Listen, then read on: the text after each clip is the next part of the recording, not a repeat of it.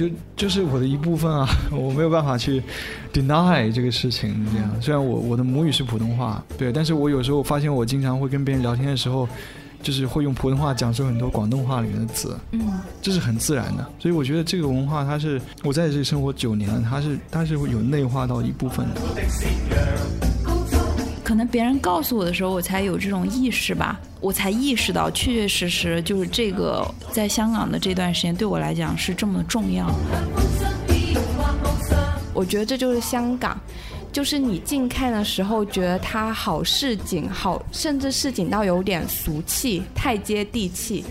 但实际上它有不为人知，然后你需要找到一个角度才能去看到的一面，就是那么的璀璨，然后那么的美丽。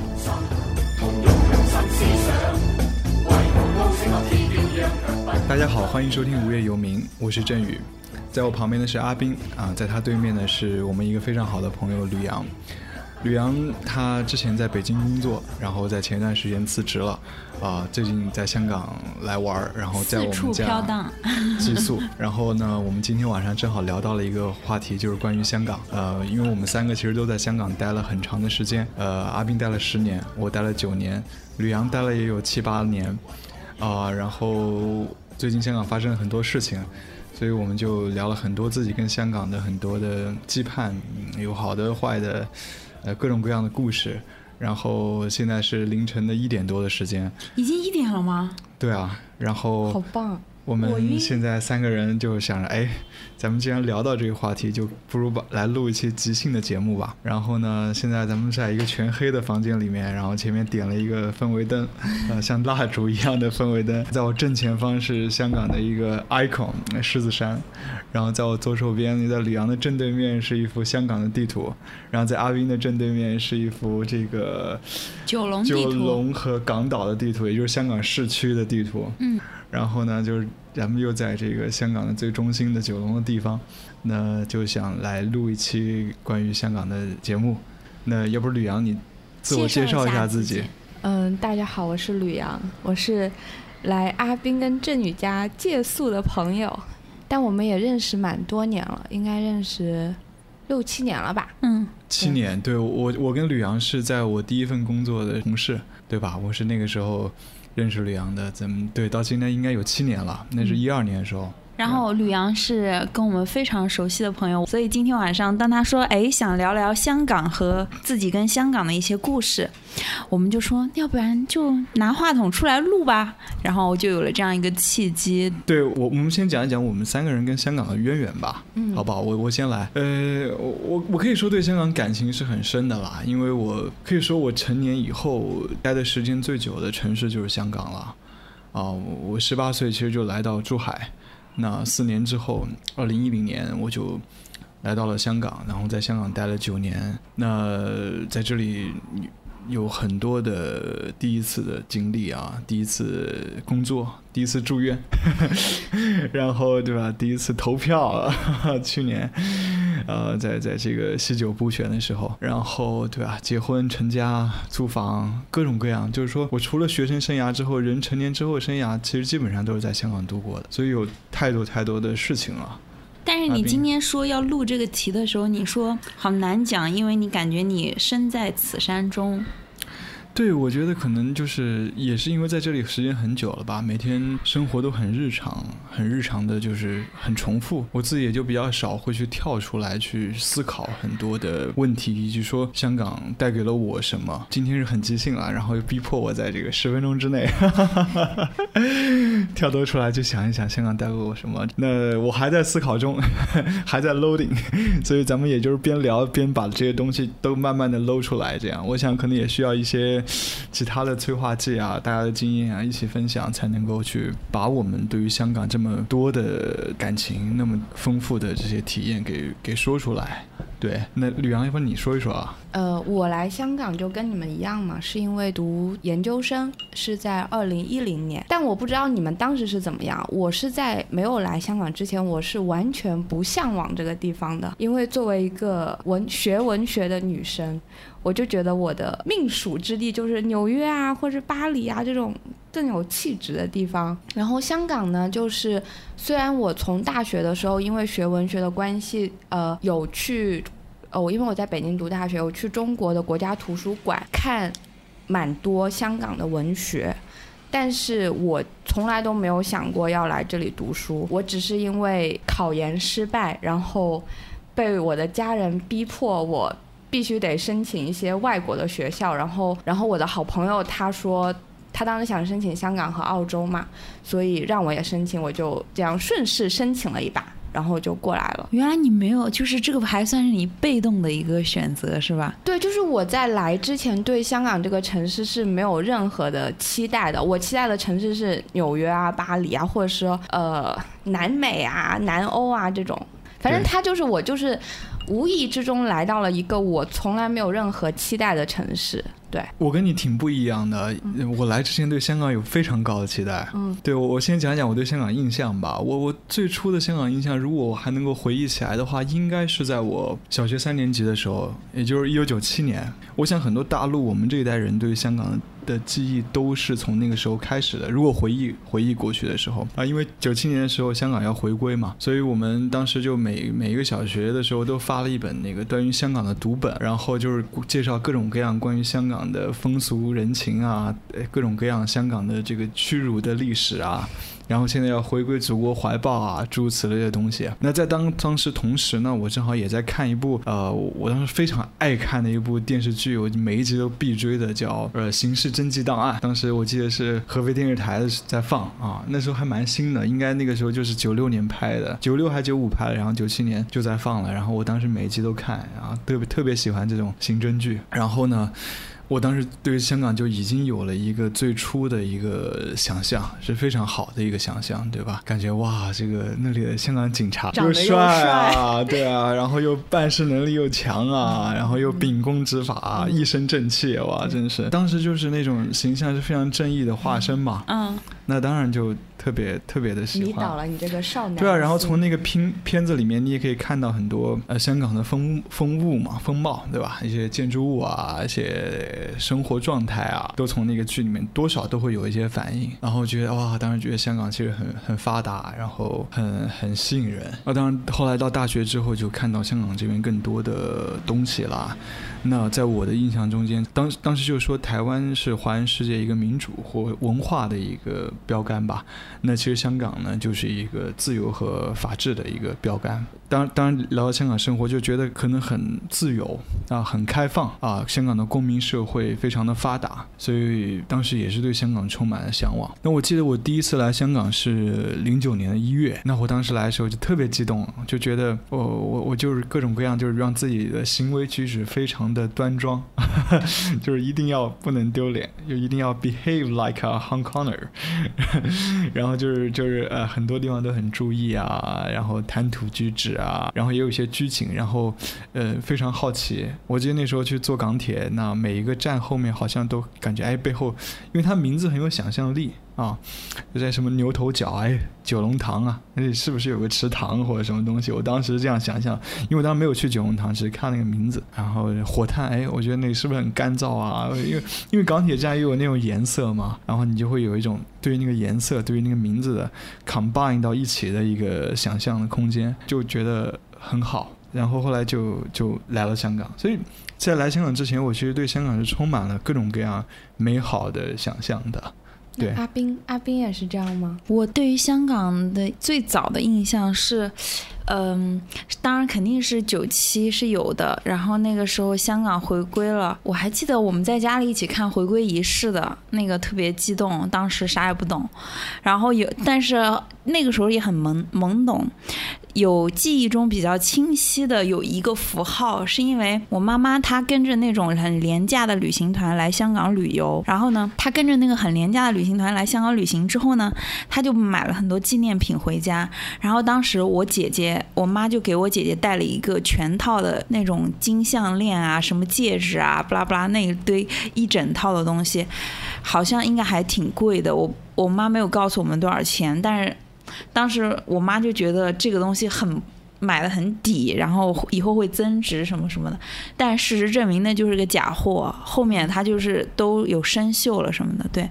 然后我就印象特别深的就是类似这样的旅行，其实是伴随着我们家挺多的，因为我妈妈那样子去过香港这样廉价旅行过，然后我姐姐后来也这样子去香港旅行过，然后我姐还去迪士尼啊，回来他们就回来之后带给我这些那边的一些东西，告诉我啊那边的情况。说那边一碗面有多贵多贵，就是特别的很刻板印象中大家对于香港的想象，就觉得那边物价特别高，然后呃，但是可以买到很便宜的东西，但是可能你会被骗，可能这就是我简单的一开始的一些印象吧。那我真的跟你们蛮不一样的，因为当我知道我最终要来香港读书的之后，你们知道我担心什么吗？第一就是通过我看。港剧、港片的港港片的印象就是香港的房子没有阳台。我那时候还跟我的好朋友抱怨说，我无法想象生活在一个没有阳台的房子里面。你看港剧就已经发现了这个是吗？就是我没有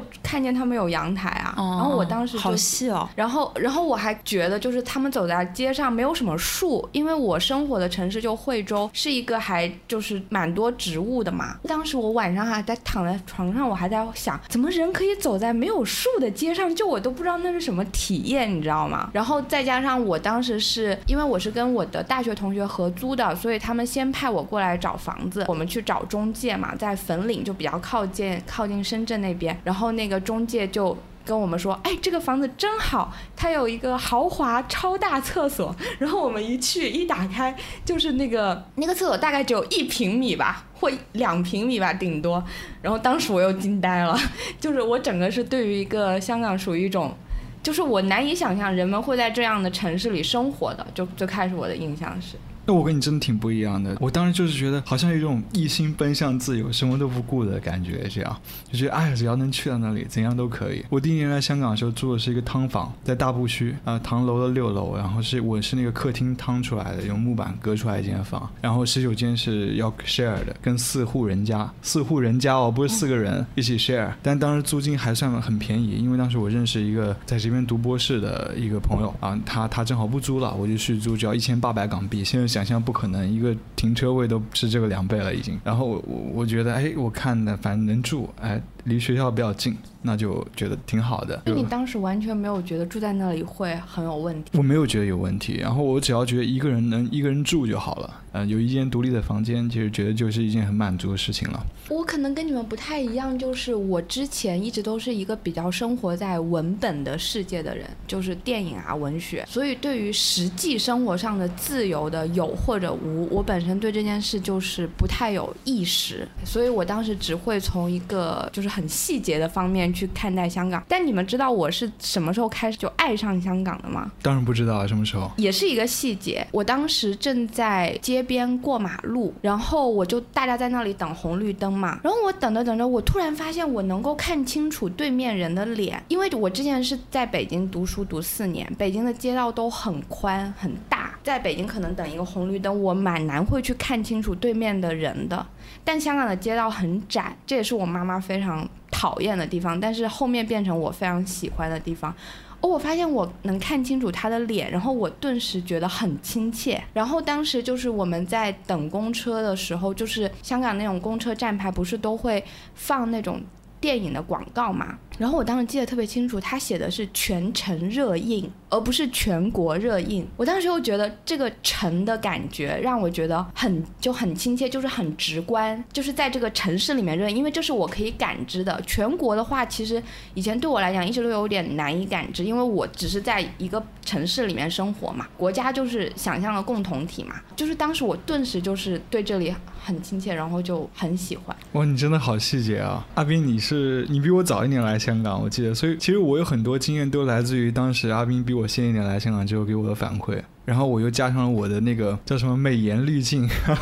当时可能在零九一零年的时候，对于一个大陆自由派来讲，很容易会有这样的一种对于其他地方的良好的偏见啊，又反观又哎，我们这里好像又有问题，那里好像又不是特别好，这里又可以改善改善这样对。所以二斌，那你第一年来香港的时候，你会有什么样的感觉吗？会有觉得很被冲击到很多东西吗？感觉在香港读书跟在我在大陆读书的体验是很不一样的，可能也有年龄的原因。在大陆我读的是大学期间嘛，后来来这边有点像是在读研究生了。虽然我后面又重新读另一个学位，但是我就觉得我在珠海读书的时候，那个对于学校的校园生活的记忆是非常清晰，然后栩栩如生的。但是到香港之后，可能因为那个学习压力比较大，然后再加上当时这里的物价又特别高，应该是比较拮据的。然后香港这边读书，它的那个功课的压力是比较大的，因为我就记得每次写论文的时候，我就特别痛苦，整个一学期都是在这种学业的阴霾下去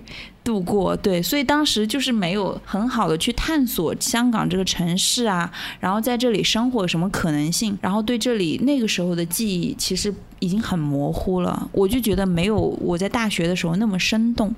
但你好像读大学，你在香港读书期间，你是很有感觉的，是不是？就说我吗？嗯，首先就是我的老师对待我的方式跟我的大学很不一样。你们刚开始来应该跟我一样都不会说广东话，对不对？嗯。然后我是非常害羞的，就是去说广东话。然后我是怎么可以开始一点点说呢？就是我的老师跟我说，我们以后在一起的时候，你就说不好的广东话，我就说不好的普通话。就他也把自己放在一个弱势的层面，就他可以也说不标准的普通话。然后我就会觉得别人为你做了很多，然后你也应该努力离开自己的舒适圈那种感觉。我觉得你们老师真的好好啊。那你们刚开始有那种像我一样尴尬的？哦，有有有有有。其实我觉得粤语对我来讲分听和说两部分。听我很快就会听了，因为一次很不好的经历就是我刚来香港差不多两礼拜的时候我就气胸了，然后我就人生第一次住院。然后呢，医生都跟我讲广东话的，要不然你就选择英文。那医学名词的英文我完全不懂，广东话我还好歹有一点头绪，所以我逼着自己每天必须得听懂那粤语，就是至少是那个语境里面的粤语。但去说其实就是跟你刚刚讲的一样，就是不大好意思说。我一开始来香港的时候，我其实蛮想融入的，然后呢也也有试尝试点说，但可能没有你那么好运，就是遇到遇到人就还是说，哎，我讲蹩脚普通话，你讲蹩脚广东话这样。那他们就主动跟我讲了一口非常流利的普通话，然后说，哎我我我得讲普通话啦，哎对这对啊，就是讲普通话。那我说哎也好，那我就讲普通话了。所以就一直也没有什么机会去说了。然后交往的很多人都是内地过来的，那就一直没有说。我说广东话可能就是一些最简单的，你看，一些唔该啊，有落啊。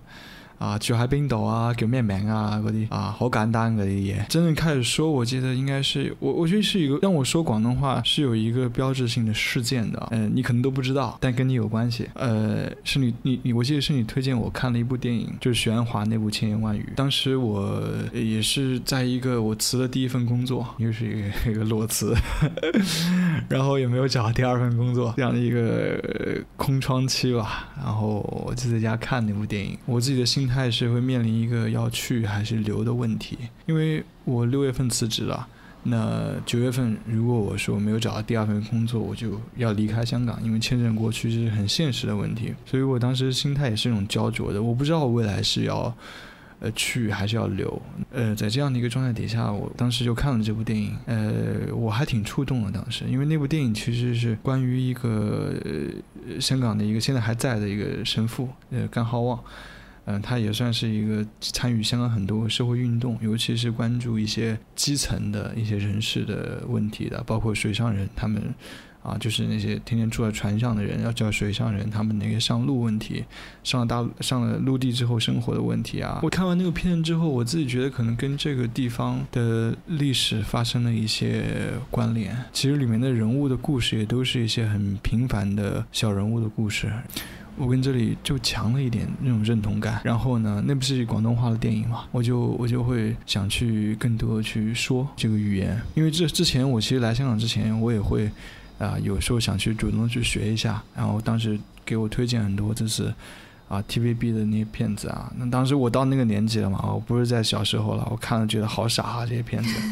就没有什么兴趣，觉得很垃圾，也看不下去。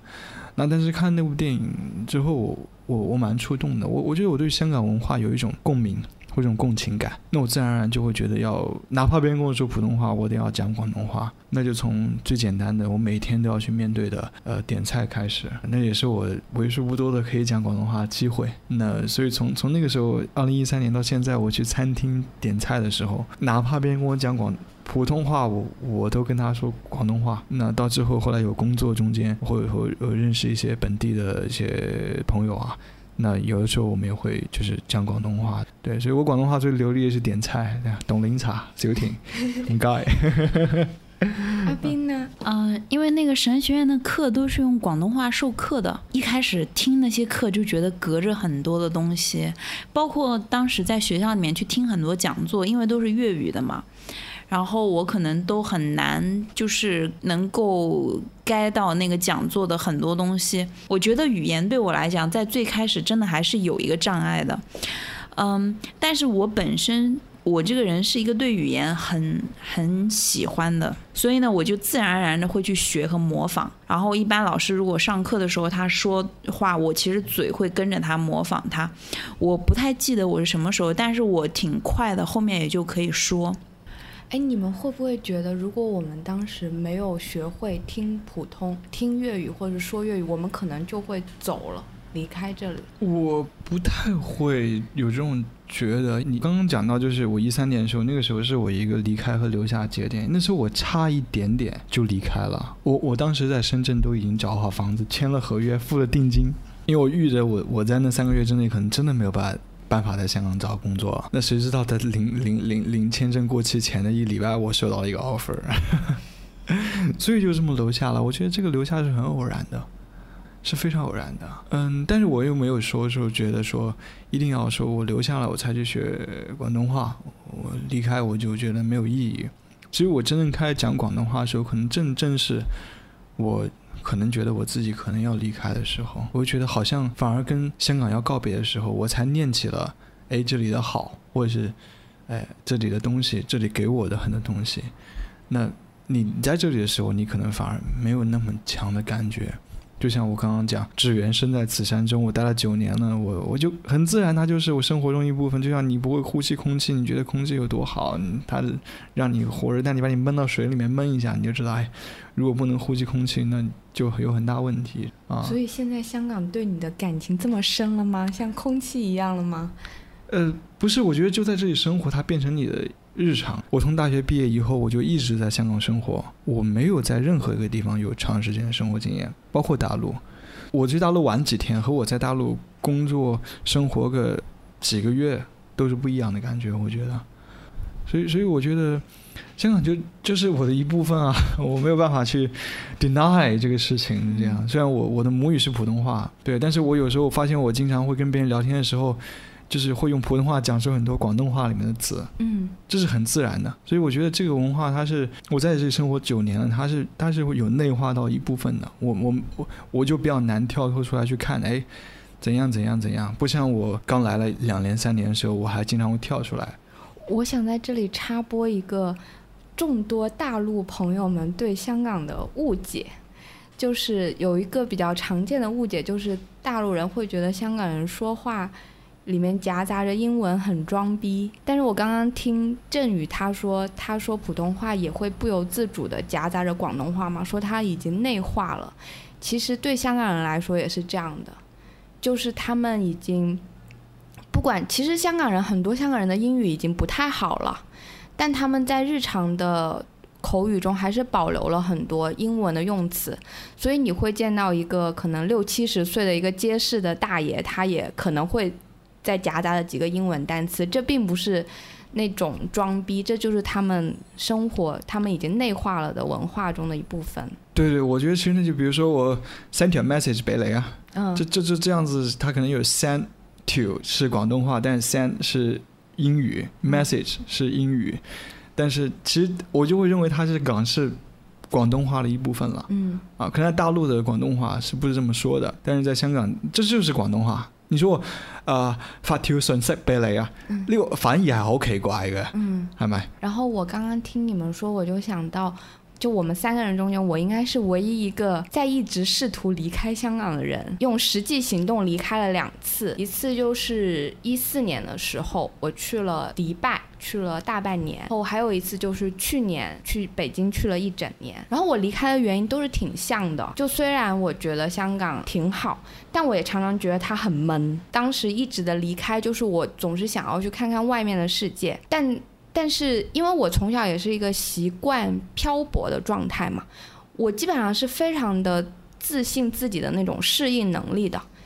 呃，我记得小时候我在湖南从一个城市住到另外一个城市，然后我的家人会跟我说，我可以在一个星期之内就立刻转换成当地的口音，就是我的适应性应该是挺不错的。但是我去迪拜跟去北京的尝试，在某种程度上应该算失败了吧，因为我去迪拜是第一次。认识到自己很寂寞，因为以前我是蛮能够自己跟自己玩的。然后以前我们不是看那个《Sex and City》嘛，里面有一句话叫做“女生可以跟那个城市谈恋爱”。我觉得，我觉得我就是那样的，我总我就是总是可以跟不同的城市谈恋爱。然后去了迪拜之后，我就发现我无法跟他谈恋爱。然后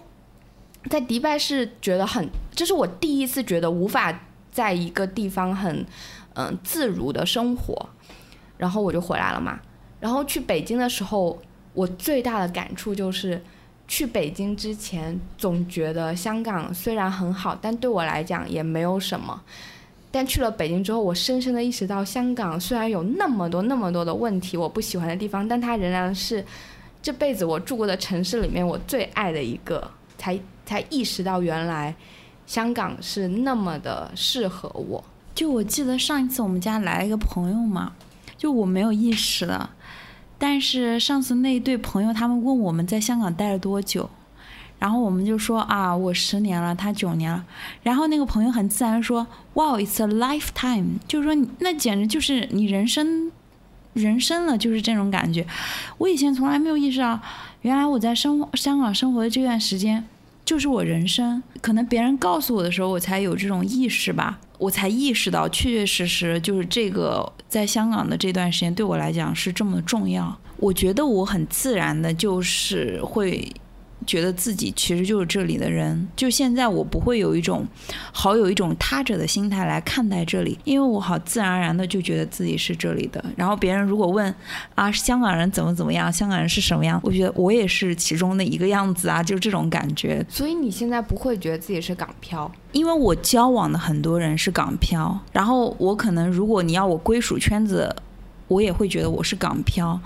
但是我也觉得我就是这里的人。对，我不知道这矛不矛盾，就是我还是很自然的，是跟很多说普通话的人一起玩，然后很多新来香港的孩小孩儿，我们还是会认识和有经有机会去交往。但是我觉得我已经很本地了，就我是一个这里有很多很多特质，我都已经有。比如说什么样的特质？很多东西我都会觉得很理所当然。生活在这个地方是很有预期的，就你大概你要做什么，你花多少时间，花多少钱，然后会得到什么，我觉得都很清晰。但是香港人就是也是很有边界的。这点我也是有的，可能我本身的性格也是有。就比如举个例子，我们在街上面嘛，其实即使在坐地铁最高峰期的时候，地铁里面人是塞满了的，我都会感觉到人跟人之间都是有距离的，就是大家一定会留出那个空隙，不会碰到彼此。然后我觉得这是很香港人的一面，对，大家很有礼貌，但这个礼貌其中其实。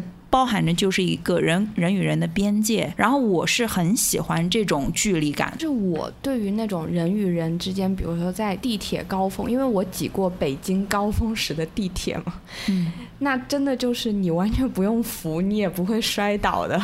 因为所有人都把你。就所有人都在用他的身体支撑着，你就每个人都挨得非常的紧。在香港的时候，其实我很少觉得那种都市人的疏离，不知道为什么，就是我对我来讲，香港是个非常有人情味，人情到就是那种街坊感非常强的一个地方。对我来讲，那种距离是一种友善的距离，但并不会至于让我觉得冷漠啊、疏离啊这种东西。对，嗯，是一个对于个人、对于自我空间的一个尊重。我觉得是友善和很舒服的，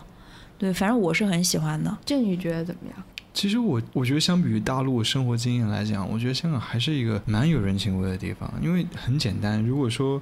如果你在街上遇到一些什么问题，很快就有人来帮手。我印象特别深的一件事情是，有一次我去坐，我先坐小巴到我从如果上班的话呢，我要坐小巴到黄大仙去搭地铁，然后有我经常有时候忘带钱包了，那我坐小巴首先就给不了钱。那司机大部分就行了，行了，大部分就放我走了这样。然后我有我没有钱，我坐不了地铁嘛，那我怎么办？我记得有一次特别让我印象特别深的是，当时我就很着急，因为我好像要赶去上班，然后我打电话跟阿斌说：“哎，我钱包又忘带了，然后我八通钱什么都没有。”然后我很诧异的就是，我在我电话还在。打的时候，就旁边走过一个香港人，递给我我二十块钱，他头都没有回给给我，就把那个钱给我了，然后哭了。对，哇，我当时他听到你打电话是吗？对对对对，我当时声音可能比较大，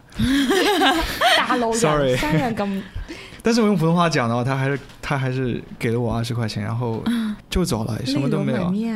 对，我靠，他真的很感动。然后，包括我看到，如果街上如果有什么人摔倒了，或有什么出现什么意外，其实是很多人去上去帮手的。这点是我是很有安全感，就是你知道你在这里出了些什么问题的事情的时候，你身边一定会有人来来帮你的。我们三个其实都在香港生活了挺长时间的嘛，其实有一个问题蛮想问问你们，就是你觉得在这么长的一个生活经验里面，香港带给你们什么呢？嗯，就是你前面不是说香港是自由和法治的标杆？我觉得香港带给我了自由。但是这两个自由可能不太一样，因为我在香港算是脱离了原生家庭，然后在这里建立了自己的家庭嘛。但是我常常就在我的生活中感觉到，原来我的人生现在是这样的自由的。这种感觉可能是我在我小的时候不太有的，就是我常常可以决定，比如说我要买什么样的菜呀，然后回来就做什么样的饭，然后我。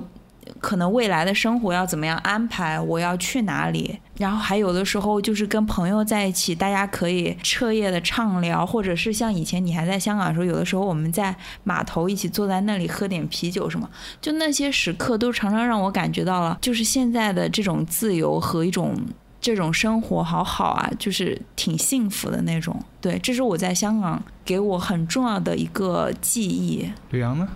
嗯。其实我觉得香港对我的成长还有蛮大的作用的。以前我只是一个懵懵懂懂、模模糊糊的感受到一些东西，但说不出来的状态。我觉得香港是确认了我的很多感受吧。比如说，原来就是我们不一定都要有非常强烈的国家意识，就是全程热映也很棒。那种漂浮的状态，之前不是常常说什么香港是借来的地方，借来的时间嘛？但是这个蛮像我的状态的，就是一直都像一个无主之地一样。就我也是因为没有一个家乡的概念，但是我又可以通过自己的时间，就像香港可能通过他自己的时间，他又形成自己非常独特跟混合的一个状态。我觉得这个跟我自己的样子也蛮像的，可能我以后也一辈子也不会成为哪里的人，但我可能就用自己的时间形成了我自己这个人，就好像香港可能就变成了香港。然后你不需要在一些非常传统的架构里面才成为你自己，你不需要一定要有一个家乡啊，一定要不需要有那么多一定要有的东西，你可能就是曾经被殖民啊，然后你又回归啊，然后你又。跟你回归的状态，你感到又有一些格格不入啊，我觉得都非常的真实，我觉得也非常的可贵。可能北京就不会有这样子的感觉，它从来就是，呃，天子脚下一国之都，它的身份的合法性是非常的确认的，从来不被质疑的。但这个地方就跟我自己蛮像，总是在寻找，然后总是在疑问，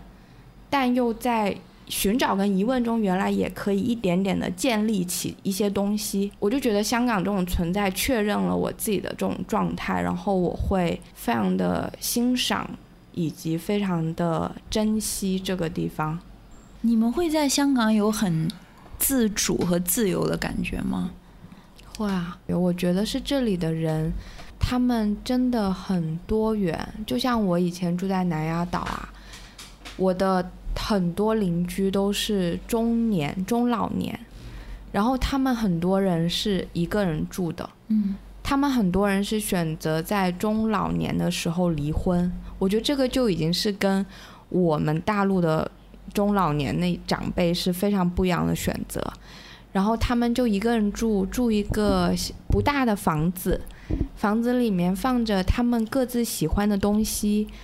但他们也并不是就说好像很时髦或打扮就很就因为好像观念很前卫就打扮的很时髦，他们看起来就跟街上随便可见的伯伯阿姨一样，也是穿一个塑料拖鞋，不修边幅的在街上走来走去，但是他又可以请我去他们家，然后弹钢琴给我听，呃，拉小提琴给我听，用烤箱就是烤一个甜点给我吃。我我就觉得他们他们就向我展示生活可以很多元咯。嗯这种东西会让我觉得非常自由，就普通人的状态。嗯嗯嗯嗯，我我想我联想到一个，就是我我以前就是在那个一个咖啡店打工的时候认识一个香港女孩儿，其实她四十多岁了，但是她看上去好像只有二三十岁，好像香港人就相比来讲都挺不显老的，你有没有觉得？真的真的完全是。我而且还普遍比较瘦。对对对，真的不显老。上一次我我们的那个一个，而且很少遇到油腻中年，对吧？哦，对对对对对，是不太常见。或者我们这个圈子极少见到。对，对，反正那个女孩其实她四十多，但是呢，她其实是在香港有读书，但是她大学的时候是去新西兰读的。然后她读完，其实她也拿到新西兰的身份，然后她后来又回来香港，在这边她也一直都是跟男朋友没有没有就是说结婚，但是他们就一起住，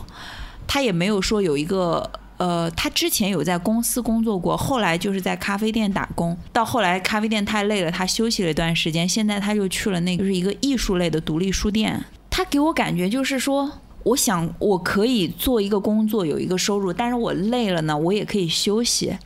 然后我我如果对那个书店有兴趣，对艺术类的有兴趣，我也可以去试试做这个。就是他不一定要做他专业的东西，然后一步一步在一个公司里面这样做下去，或者是在创业什么的，他就是可以做做这个，休息一下，再做做那个，休息一下。但是其实他这个人我非常的喜欢，我我就觉得他是一个蛮香港人的一个样子。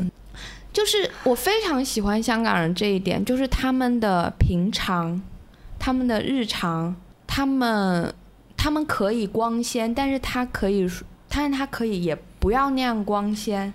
就是对于他们来说，过一个他们觉得好的生活，其实有 A B C D E 很多种方案，不一定只有 A 方案是最光鲜、最正确的。这个东西让我觉得自由。然后有时候我看着他们，我就会想，呃，虽然我可能。这一辈子不会再去为社会公益做太多的事情，但我觉得，如果我也像他们那样认真的生活，就是努力认真，可能就算是守住某种底线的感觉。对我就觉得还也还挺好的。嗯嗯，对。还有像我很喜欢的一个老师，就是他就是跟我们有说过，即使如果他退休了，他是买不起香港的房的，就是一个很好的老师。然后。他虽然当时那样跟我们分享，他其实希望安慰我们，就是说你们不用觉得好像自己很穷啊。但是你们看，像我这样一个大学教授，可能我退休了，我也买不起房，我也要考虑移民的问题。可是当他跟我分享这些的时候，对我来讲是很大的鼓励，因为就是让我看到，就是说人的一个成功，人被人尊重，他并不是因为他在财富上获得了满足，而是他即使有能力去获得一些财富，但是他也有勇气不选择那些去。过一种不同的生活，反正就是这些东西，对我来讲还是我和人生中很重要的坐标。就这些老师，对，还有像是我就觉得在香港能够遇到好多和我们很相似的从大陆出来的学生，或者是从其他地方出来，呃，来香港路过的人，我就在这里会遇到各种各样的南来北往的朋友。然后对我来讲，就是很浪漫这方面来讲，因为以前生活的地方比较少，去和这种来自不同的地方的异乡人去建立一个关系。虽然有的时候我们可能在这里相遇，然后交往一年，大家就各奔东西，我们也每一年都在这里送别很多人，但是就觉得人生特别的大。你见到了很多很多不同的地方的人，然后每个人又有不同的生活方式和选择。对，对我来讲就是一个很浪漫的地方。就是我也觉得香港是个特别浪漫的地方。嗯，我还记得我大研究生毕业之后，我的第一个房子是租在旺角女人街。然后女人街就是我不知道，就是听众们是不是都有去过？它就是一个，其实它就是各各种大棚连起来的一条街，然后大家会在那个大棚里面卖各种的小商品，在大陆应该就属于那种地摊货的那种样子吧。然后也价钱也不贵，然后所以从就是你走在女人街上，你会觉得那是非常市井、非常世俗。好像没有文化、没有品味的一个地方嘛。但当时我的房子正好是住在呃是在呃女人街的上面，然后是在十三楼。我是在晚上的时候去看的房，然后我上了十三楼，从十三楼的厨房往外看的时候，发现从高空中去看女人街，它是特别特别的美丽。那张照片就是非常的璀璨，然后当时我立刻就跟我的宿友说我要住在这里，我觉得这就是香港，就是你近看的时候觉得它好市井，好甚至市井到有点俗气，太接地气，但实际上它有不为人知，然后你需要找到一个角度才能去看到的一面，就是那么的璀璨，然后那么的美丽，然后我当时就。就反正就是又再一次爱上这里那种感觉。我我记得我从 Up with People 就是环球旅行回来的时候嘛，当时去了好多地方，然后在香港机场坐那个机场巴士要回家，然后那个机场巴士是从那个大屿山那边开过来，那边的有高速公路，一路上就可以看到山，可以看到海。当时我我已经去了好多地方，然后一直。半年都是过着那种漂泊，然后一个地方住一个星期就要换一个地方的生活。然后当我回来的时候，我就觉得，嗯，这次我要在这里定下来、扎根下来，然后在这里就是要好好的过一种在地的生活。当时觉得香港好美啊，那一路上也特别美。每次就是坐飞机回来走那条路的时候，就觉得好美。还有就是，嗯。就像你刚刚讲的那种很市井的生活嘛，像我们现在生活的周围就是比较市井的，但之前也有住过那种，就是港岛，它是在港岛东区，不是太市井，它是一个很生活区的地方，然后那又是另外一种风景，我就觉得香港是一个。视觉上也是层次很丰富的一个地方，它有着可能很多游客刚来这里的时候，其实他就会去觉得啊，这里好繁华啊，资本主义啊什么什么的。但是其实生活在这里的人，他是有很生活化的一面的。我觉得反正香港是一个很有生活气息的地方，对，就是太贵了。我觉得香港有一种。独特的魅力吧，啊，所以用这种俗俗套的语言来去形容，我觉得是有一种独特的、独特的魅力。那比比如说，此时此刻可能三点、两三点钟的时间，我们外面的窗口还是挺灯火通明的，然后楼是特别高的，那是一个公屋，然后啊灯还是一直亮着的，然后外面的黑夜好像一点也不黑，然后望过去全都是楼，然后再往远一点地方就是狮子山。然后你你感觉你是被山包围住的，我我因为我们住在九龙城嘛，离狮子山很近，所以有时候我经常会跑到楼顶去去环顾四周，那个视野是很开阔的，你可以看到香港的这个 icon 对吧？狮子山 icon 之一吧，狮子山，又可以看到这个香港特有的这种建筑啊，特别高，特别密度特别大，然后你又可以看到楼下的公园啊，很多树啊。这些东西这样，所以我觉得这样香港就是这样的一种混合体。我我记得好像有人讲过，好或者我自己观察，其实也是，香港应该是全世界最 cyberpunk 的一个城市，就是很很混搭，就很老旧的东西和可能很很现代的东西混搭在一块。你如果去深水埗，你去到那个卖高科技产品的那个叫黄金电脑广场或者叫高登电脑广场。啊，那是一个极极其破的一个 极其破的一大厦啊，然后呃，人口密度当然非常非常大的，但是同时呢，它百分之七十五又都是郊野公园。嗯，你在周末的时候或者平日你休息的时候，你可以搭一个车，一个小时之内你可以到一个完全就可以到一个另外的一个地方。然后还有很多离岛你可以去，比如吕阳以前在南丫岛就生活过很长时间，那又是另外一种风情。所以我觉得它其实层次感是非常丰富的。你从南丫岛搭二十五分钟的船，你就可以到了香港的对心脏中环。对你再搭二十五分钟地铁，你就可能到了深水埗的这个最市井的，对最市井的一个一个区域。对，然后你又再搭半个小时车，你可能又到了这个元朗那种看上去稍微房子矮一点，有点像台湾感觉那种感觉。去看到围村。你可能在如果往东的话，你到大学那边就是一种很新开发的新市镇的那种样子。这个，所以我觉得香港和我见到的、我接触到的香港人一样，都是挺多元的，层次感很丰富的，很难用一个词语去概括掉的。它的中间包含了很多很多的东西，那么这些很多很多东西混杂在一起，那就给了可能一种很很特别的魅力了。吕阳，我知道你一直在漂泊嘛，那你会想过在香港定居吗？或者觉得以后会永远离开香港？或者是你跟香港未来的这个关系会什么样子？我有蛮认真想过这个问题的。其实我觉得我不留在香港的一个很重要的原因是，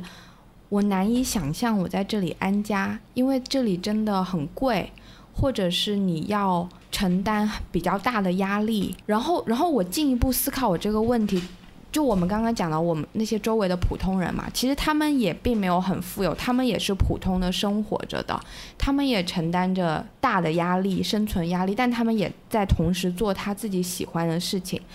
然后想到这一点的时候，我就在想，也许我还不够自由，我可能还没有办法在一个比较大的生存压力的情况下去。去做一些自己想做的事情，所以我我并不是不想在香港生活，是我无法想象我在这里安居，我也不可能去去做一些比较能快速牟利的东西，我也没有那个能力，没有那个技能，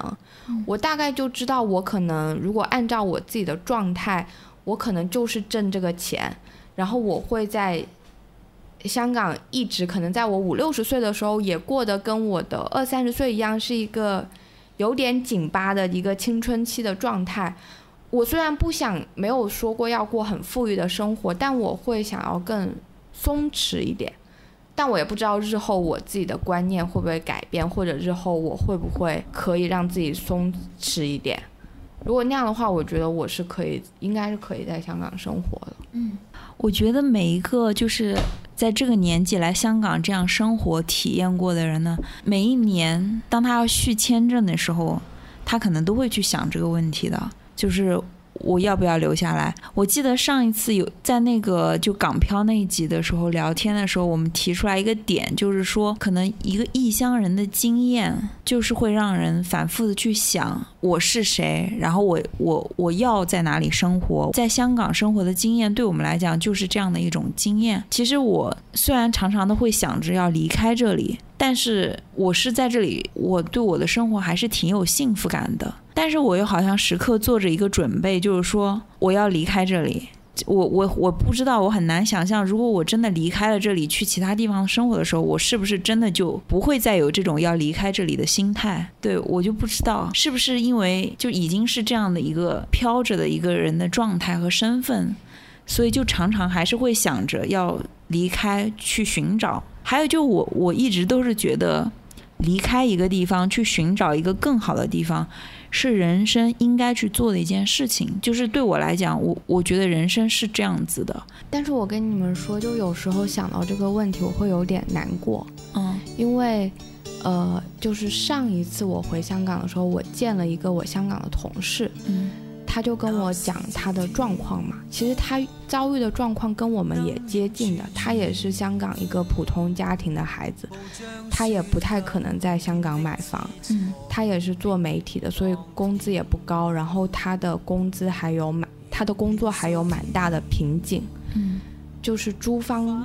就是诸种不顺嘛，我就非常自然的，就像跟你跟我周围很多人聊天那样，就问了一句说，那你会？我说你可以离开香港去别的地方看看啊，然后他就说，我不会离开的，因为我太喜欢这里了。然后那一刻我是觉得很羞愧，我觉得可能跟他相比，我都没有资格说我喜欢香港，因为我感觉，因为我这种漂浮的状态，我好像总是这样的自由，可以从 A 去到 B 去到 C。然后 A 的东这里的东西不喜欢，那我们就去 B 吧。B 这里的东西不喜欢，那我们就去 C 吧。然后，反正当时我就有一点难过。嗯，对。那你有问他说他为什么这么喜欢这里吗？我没有问为什么，我就就是，可能有的人真的到了一种状态，他无法离开一个地方，就好像他无法离开一个人一样。嗯，我没有体验过这种，所以我不知道，我好像是永远都可以离开的状态。我也不知道这种状态会究竟对我带来什么影响，可能等我九十岁的时候再总结吧。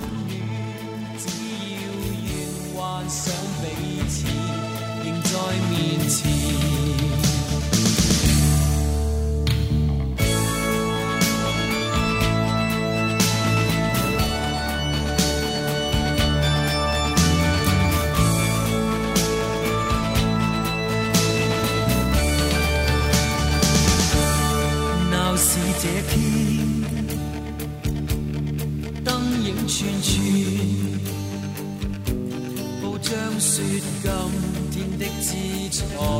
比明当天，用了数天，反复百遍，我将心声附加祝福，瞬间写满。